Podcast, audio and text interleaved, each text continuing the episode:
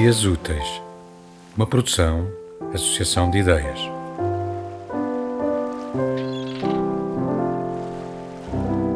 Figueira da Foz, 26 de agosto de 1958. Querida mamã, um sorriso baila-me nos lábios quando penso na sua fúria ao ler no jornal a minha derradeira temeridade. Imagino-a na pequena saleta a folhear o Diário de Lisboa com enfado, procurando as notícias da sociedade, roendo-se de raiva por não ter sido convidada para a última festa e de repente descobrir a minha foto em calções. Vejo-a de olhos cerrados a prever conversas grosseiras sobre as minhas pernas pelas tabernas deste país. Suponho que a dado momento os reabriu para ler a pequena notícia sobre a minha vitória num concurso de beleza na, na Figueira da Foz, Miss Piscina Praia de Portugal. Tenho de confessar, mamã, que senti um enorme prazer com o ruído dos aplausos quando anunciaram o meu nome.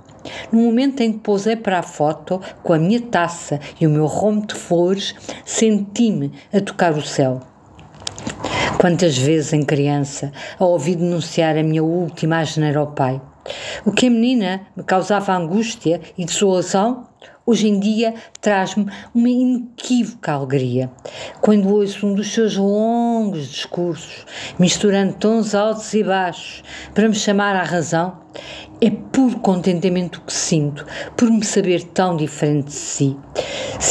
Censura-me com firmeza e nota-se um fugaz sorriso nos seus lábios quando se vira para o pai solicitando a minha intervenção.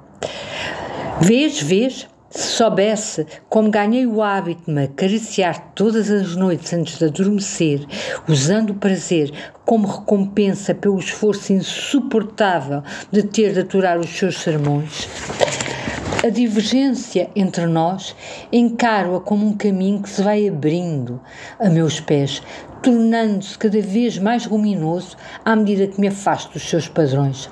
Tenho perfeita consciência de que a sua convicção, constante e repetitiva, é que sou uma perfeita anomalia.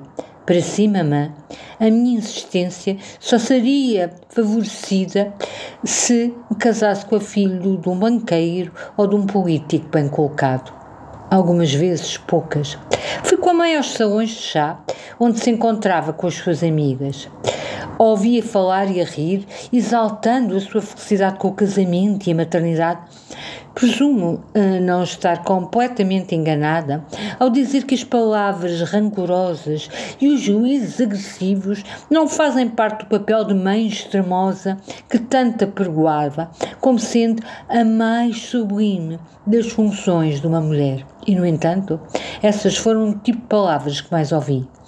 A mãe, de que me lembro, foi quase sempre uma figura hedionda, com tenos e raras manifestações de ternura. Muitas recomendações, Annie.